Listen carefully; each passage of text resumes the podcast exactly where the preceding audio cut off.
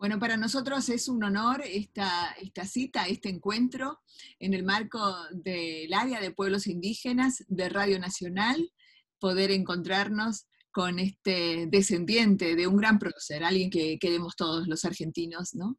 Y que en particular mi gran maestro, el gran maestro doctor Eulogio Frites, pionero en el derecho indígena, abogado de origen colla, él siempre hablaba en términos eh, de nuestro amigo, ¿no? Manuel Belgrano, amigo de los pueblos indígenas. Es por eso que quisimos entrevistar para que nos cuente sobre la relación y lo avanzado, además, para la época de su postura tan humana, tan basado en la igualdad, eh, como fue la postura de Manuel Belgrano. Así que un gusto saludarle, Manuel Belgrano, el Chosno, mucho gusto. Bueno, mucho gusto. Un placer estar juntamente en Radio Nacional en este capítulo sobre los indígenas y la relación que tuvo justamente el general Belgrano.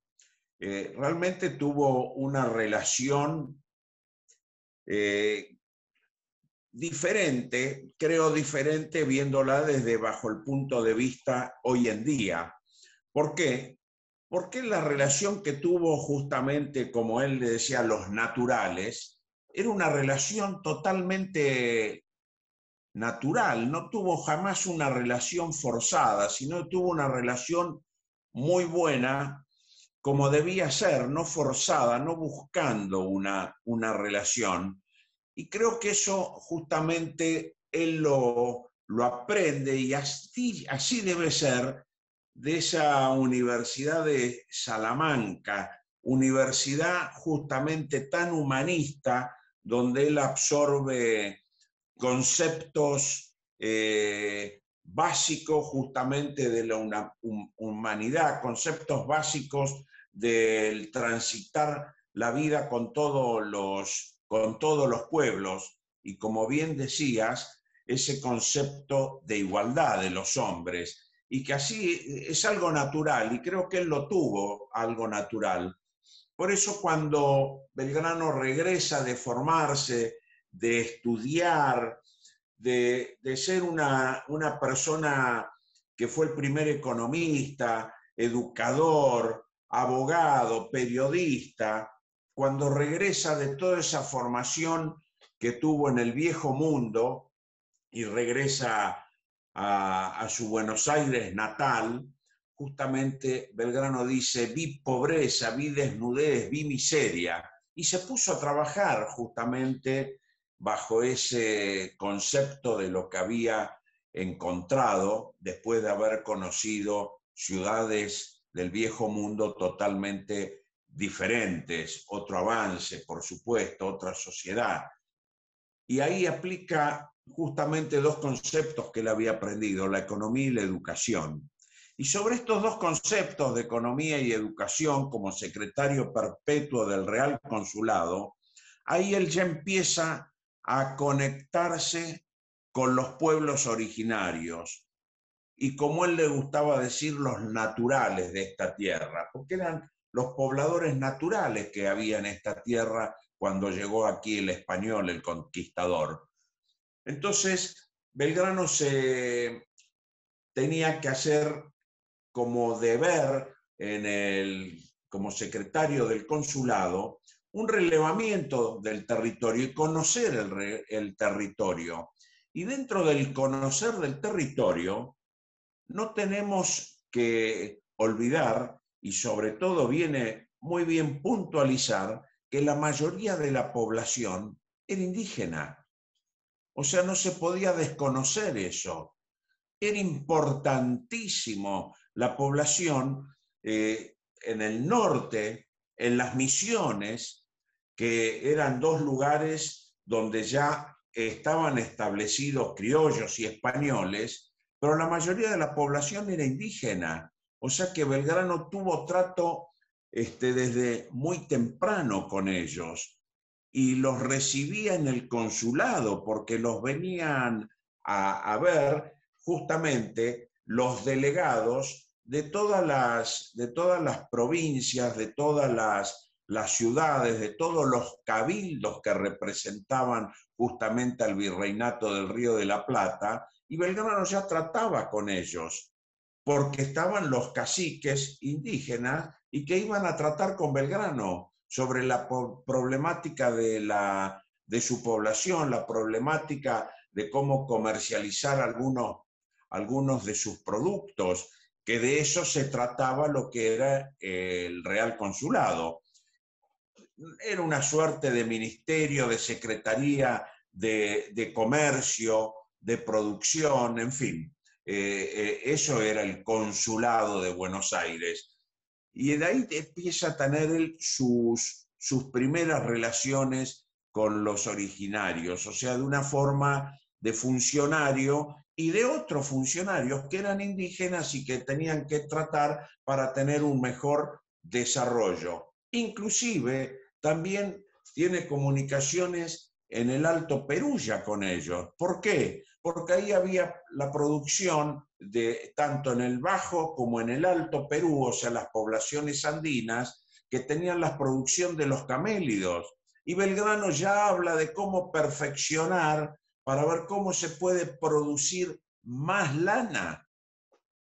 Y Belgrano hace y manda a estudiar para tener mejores esquilas, o sea, mejor producción, eh, o sea, eh, no los trataba como indígenas, eran pares. Eso creo que es lo importante para, para destacar, eran pares.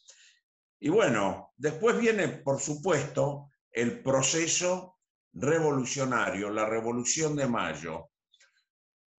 Y la primera campaña militar de Belgrano, porque Belgrano como vocal de la primera junta estuvo muy poco tiempo, eh, digamos, ejerció desde mayo de 1810 hasta septiembre del mismo año que Belgrano parte al Paraguay, una misión militar que había que llevar el grito también de libertario, buscar las adhesiones de las, distintas intendencias, los distintos cabildos que componían al virreinato del Río de la Plata. Y es así que Belgrano, en ese trayecto, además de fundar pueblos como Cruzú, Cuatiá, Mandisobí, sabemos que cuando llegan las misiones, en Candelaria, que era la capital de las misiones, Belgrano se encuentra, se encuentra con los 30 pueblos de las misiones. ¿Qué eran estos pueblos de las misiones? Eran justamente los pueblos que habían sido abandonados cuando son expulsados los jesuitas sobre fines del siglo XVIII y justamente donde habían aprendido también el idioma español, la mayoría de ellos, a labrar la tierra con otras eh, técnicas más modernas para producir mejor y tener alimentos para poder comercializarlos, no solamente como producir alimentos para la subsistencia de ellos, que vivan agrupadas estas poblaciones para tener una mayor sociabilización, o sea, buscando el progreso. Todo eso se lo habían enseñado los jesuitas en las misiones jesuitas que fueron, bueno, artesanos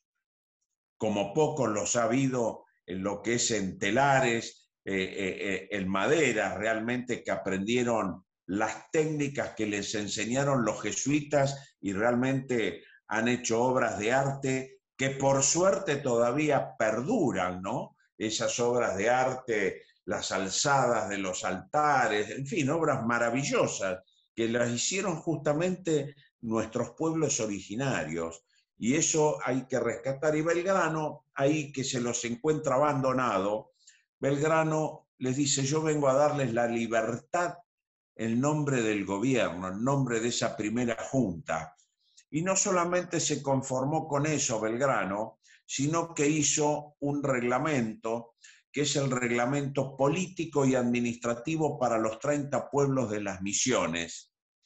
Tan importante es ese reglamento, que, es un reglamento, como, como se llama como el reglamento político y administrativo, que habla de los derechos que tenían y habla de las obligaciones, o sea, de la vida en sociedad, de cómo conformarse, cómo deben de ser las autoridades, cómo tienen que repartirse la tierra y qué derechos tienen ellos ante otros sobre las tierras, las prioridades que se le daba para adquirir las tierras, las que tenían que tener, en fin, le restituye todos los derechos que tenían que tener ellos. Pero lo importante de este documento es la importancia que tiene que Juan Bautista Alberdi, en su proyecto de las bases, es uno de los documentos fundamentales preexistentes a la Constitución Nacional que, que hace el anteproyecto Juan Bautista Alberdi. O sea, la importancia este, jurídica que le dio Belgrano a trabajar este documento y a dárselo justamente a esos 30 pueblos es este, no solamente un día de inspiración y hacer un documento, digamos, libertario, no, sino que puso toda su sapiencia para hacer un instrumento jurídico que 50 años después tiene fuerza de antecedente para nuestra Constitución Nacional. O sea, esa era la importancia que, que Belgrano le dio justamente a poblaciones que podemos decir que estaban desamparadas, poblaciones que estaban olvidadas, y Belgrano las conoció perfectamente y se sumaron a sus ejércitos los, los indígenas. O sea que tenemos que tener ese gran reconocimiento que el indígena combatió junto con los soldados, o sea, junto con los soldados, no, fueron soldados los indígenas, fueron soldados también los afrodescendientes, o sea, las distintas, este, las distintas categorías que podemos, si queremos llamarlos, que existían eh, en ese entonces, ¿no es cierto? Mulatos, negros, o sea, afrodescendientes, criollos, indígenas, eran todos pobladores que, eran los que hacían absolutamente todos los trabajos, o sea, que tenían que tener el, reconocimiento jurídico. Y ese es Belgrano, el que les da ese reconocimiento jurídico. No tenían por qué ser este, parte de un trabajo mal pago, aprovechado. No, todo lo contrario. Tenían que cada vez especializarse más eh, eh, en, sus, en sus saberes, porque ellos tenían sus saberes, tenían sus cultos, eh, o sea, que eso es parte de, bueno, yo he viajado mucho, tengo la suerte de haber viajado mucho por, por nuestra Argentina, y uno va al norte y existe esa cosmovisión que es totalmente diferente, el culto a, a, la Pachamama, que está tan adentro y con ese sentimiento que debe ser así. Y bueno, son tradiciones este, que vienen de muchísimo tiempo, de justamente de nuestros pueblos originarios, de, de los indígenas, de los naturales, como le gustaba decir a Belgrano.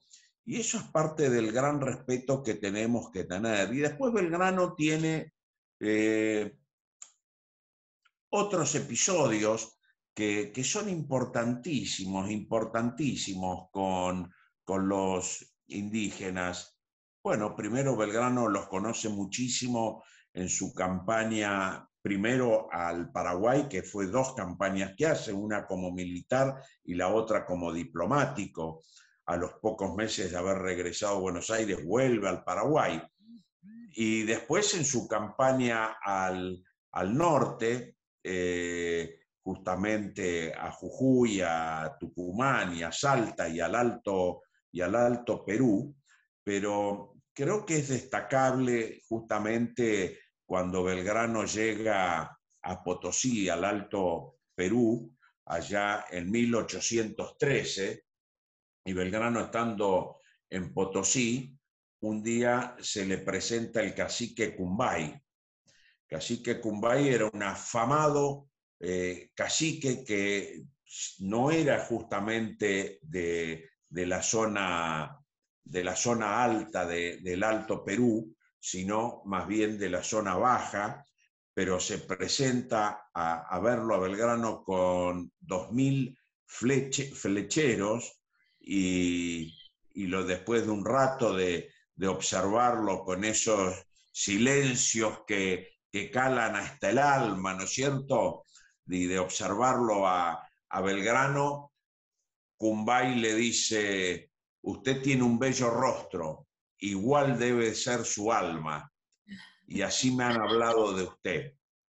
Y se hicieron amigos con Cumbay, estuvieron, bueno, este, intercambiando regalos protocolares, hasta Belgrano le regaló un, un caballo errado con herraduras de plata, que era lo propio del Potosí, este, y, se cruzaron. Y cuando se va le dice que le dejaba dos mil flecheros para que sirvan en el ejército de, Belgrano. Eh, esa fue la relación enorme que tuvo Belgrano y es una relación, insisto, y me gusta decirlo así, porque es una relación natural, no fue una relación forzada. Yo veo muchas veces hoy, sobre todo, ¿no? Este, hasta hay parte de un culto de, una moda. A mí me ha pasado estar en, el norte y ver cuando es una moda el respeto al indígena, cuando no tiene que ser moda, es algo totalmente natural. Yo conozco pero en toda la quebrada muchísimo. Y digo la quebrada porque es donde más he estado, no he estado en otros lugares conociendo a, indígenas, descendientes de indígenas, este, y conozco, pero muchísimos, muchísimos.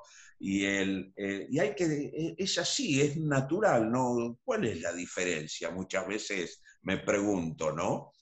Y, después hay este, algo que realmente muestra todo el sentimiento que Belgrano le, tenía a sus pares este, indígenas, que es en el año 1819.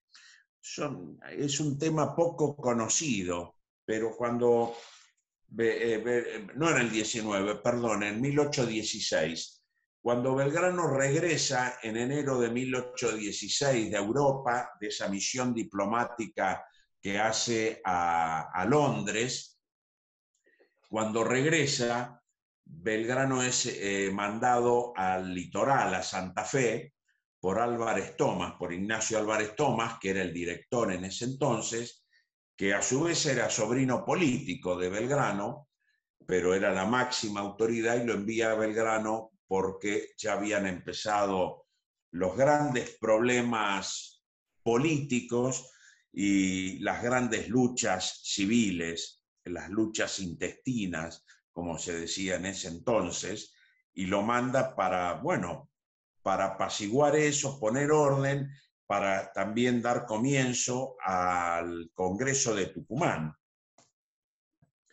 Cuando Belgrano está ahí, Belgrano es traicionado y lo toman prisionero, este, que pasa muy mal, después lo lo, largan, por supuesto, y hay una carta que Belgrano le escribe a Álvarez Tomás y que le dice que lo releve del cargo, que él para estar eh, justamente ante esta problemática política y estas diferencias entre pares, que prefiere ir a, irse a vivir, no me acuerdo ahora cuál tribu, pero dice, prefiero irme a vivir no con los indígenas, nombra realmente a la tribu, prefiero irme a vivir con los indígenas que son mis verdaderos hermanos.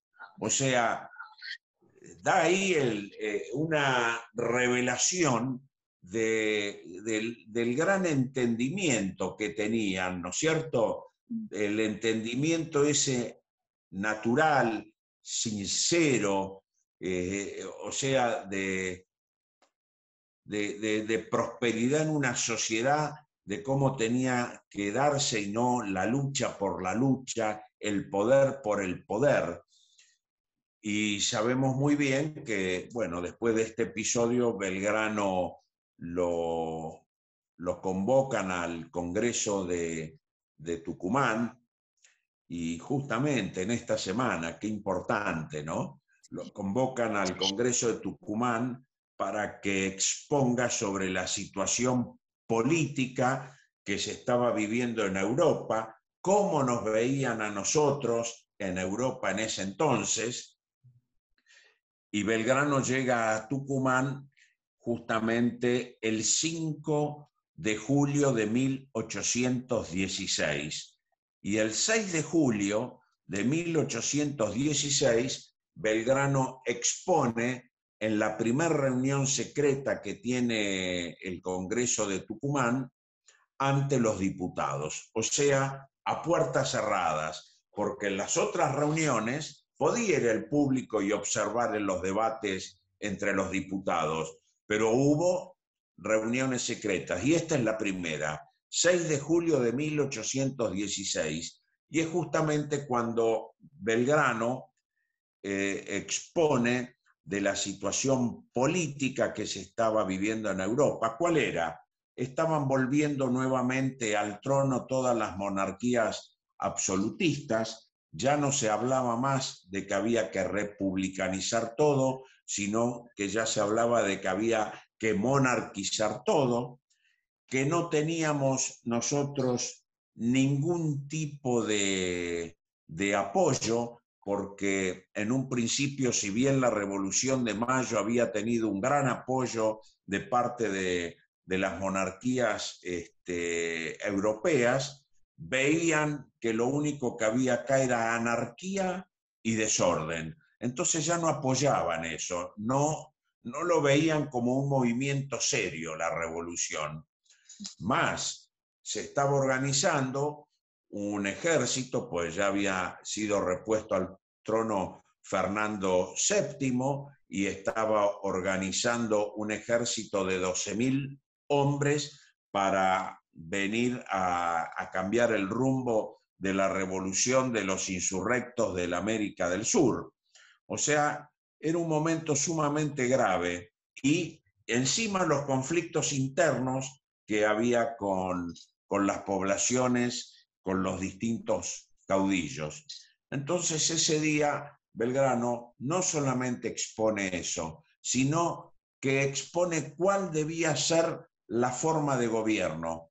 Y ahí es cuando Belgrano propone que se declare la independencia en forma inmediata, pero que la forma de gobierno tenía que ser una monarquía, para que la reconozcan los países europeos en forma inmediata y que esa monarquía tenía que estar en la cabeza de un inca.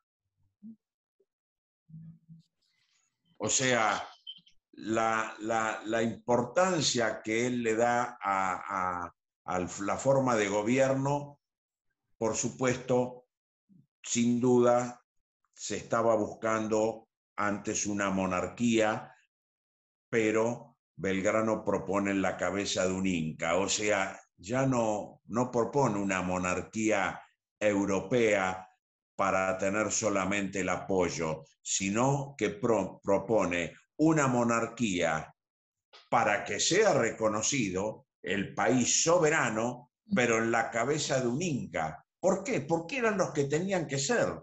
Era una forma de restituir todos los derechos, no solamente a los incas, no solamente a los originarios, a los indígenas, sino a todo habitante de este suelo. Era el, mandato, el mandato real.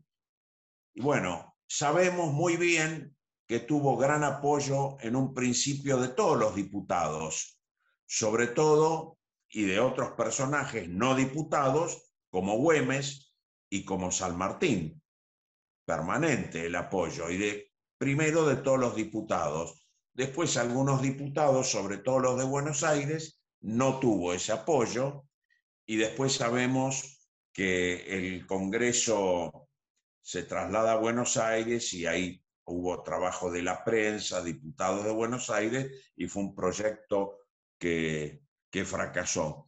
pero ese es el gran reconocimiento que, Belgrano tuvo con los pueblos este, indígenas, es un reconocimiento que creo que es natural. Eh, tantas cosas positivas para decir de, de, él, ¿no? Lo avanzado de la época.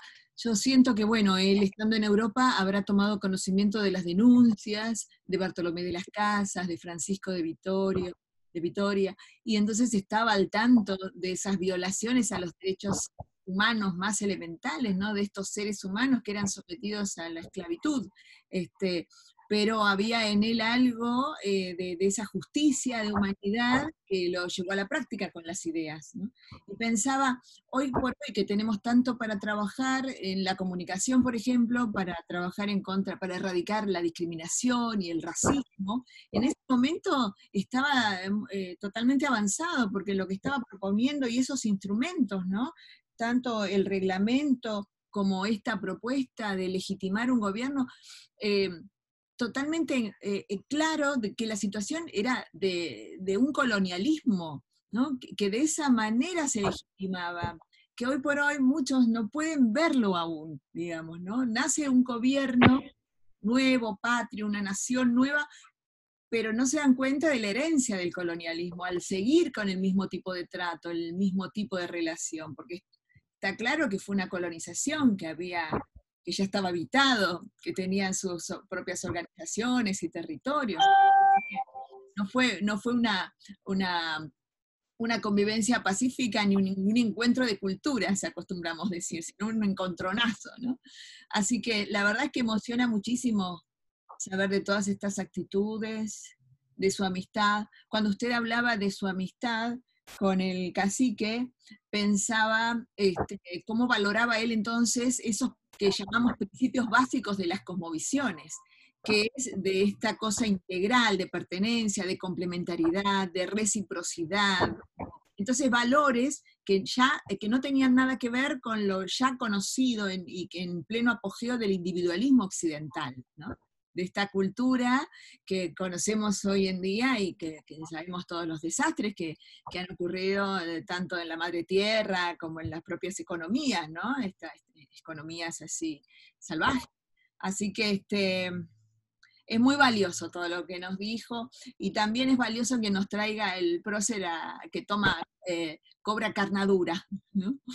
que cobra carnadura, que, que se hace presente hasta, hasta, hasta nuestros días, porque tantos valores parece que fuera un mito, una leyenda, pero, pero están todas las pruebas ¿no? de, su existencia. Así que muy... Por eso decía muy importante que fue la formación que tuvo Belgrano y, y bien decías, este, eh, justamente la formación que tuvo en Salamanca humanista fue fundamental. De ahí es el derecho de gente, ¿no? de, Salamanca. Y, eso realmente creo que fue admirable de parte de justamente de una universidad como Salamanca, que, que no fue, a la, fue innovadora, ¿no? No fue a la par de la corona, todo lo contrario, fue este, fue con la ciencia, fue con el humanismo, o sea, algo realmente que creo que es justamente para, para destacarlo. Mm. Y seguramente también fruto de esa reunión que tuvo con los congresales el 6 de julio, habrá surgido esa decisión de imprimir el acta en lenguas originarias, ¿no? En quechua y aymara.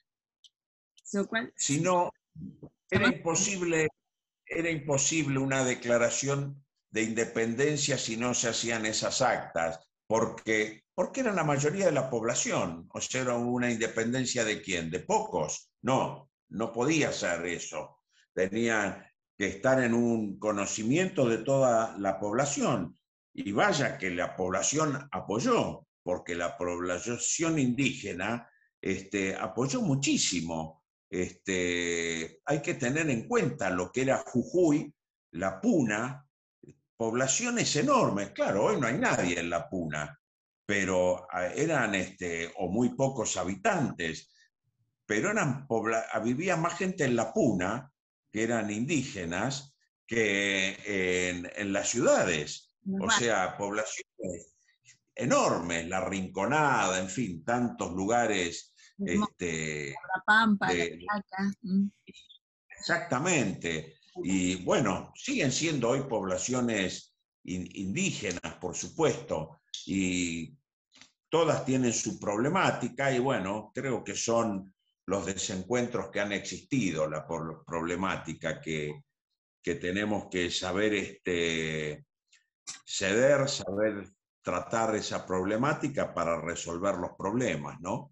Pero bueno. Sí, todo es tendiente a la paz. Siempre que pienso en los tratados internacionales que tenemos en derecho indígena, la Declaración Universal de Naciones Unidas sobre Pueblos Indígenas, pareciera este, realmente adelantado a su época cuando habla del derecho al comercio de ellos, forma parte de todos los derechos que emanan de la libre determinación, ¿no? De, como de, colectivos, grupos de personas que tienen derecho a fijar su plan de vida en forma colectiva, con todos los derechos económicos, sociales y culturales que corresponden a ese colectivo, ¿no? Así que eh, muy, muy, muy, muy avanzado. Tuvieron que pasar un par de siglos para llegar a, esa normativa internacional y sigue siendo un desafío eh, la verdadera aplicación de la interculturalidad, ¿no? que es ese respeto de la otra cultura al, al mismo nivel, en pie de igualdad. Y eso es lo que cuesta. Porque hoy por hoy la gente reconoce, hay pueblos originarios, pero eh, desliza frases como que hay que educarlos, se tienen que educar, tienen que estudiar, hay que enseñarles, ¿no? Este, y eso conlleva una mirada así superior, porque son culturas que... Es parte de, cada uno tiene su, cultura, y yo creo que lo que tiene que ser no es que, se, que tienen que estudiar, tienen que educarse, lo que tiene que ser es que sean, eh, hay que tenemos que darle la oportunidad de integración y no marginarlos. Si siempre eh, miramos con una mirada marginal, no se van a integrar nunca. Y es la integración que tenemos que tener, pero la integración tiene que venir por lo cultural. Después, este, el resto es el aprendizaje natural que, que les va a nacer a todos. ¿Cómo puedo, cómo puedo estudiar? tengo que estudiar, voy a estudiar yo conozco muchos indígenas que han estudiado y son grandes profesores, grandes profesores, pero eso viene del trato natural, sin duda. No es decir tienen que estudiar, no, con decir tienen que estudiar no ganamos nada. el, estudio es un derecho de todo ser, humano, ¿no? Y en todo caso también los, no indígenas pueden aprender de las culturas mucho, ¿no? De las culturas indígenas. Ah. Esa es ese intercambio, enriquecimiento mutuo. Bueno, la verdad es que eh, muy agradecida y en nombre de, mis compañeros del área de pueblos indígenas por esta entrevista a Radio Nacional, que agradecemos mucho este, eh, a usted por su tiempo y por lo que nos trae de este prócer que, bueno, queremos y siempre parece que hay algo más para descubrir en su vida, en su persona, su aporte sigue siendo un faro, su vida Así que ojalá que nos inspire mucho más a los argentinos. Bueno, muchísimas gracias por convocarme, por esta buena charla que hemos tenido. Me parece un proyecto muy interesante. Y, bueno, en nuestro amigo, amigo de los pueblos indígenas, Manuel Belgrano. Muchas gracias. ¿eh? Gracias, gracias.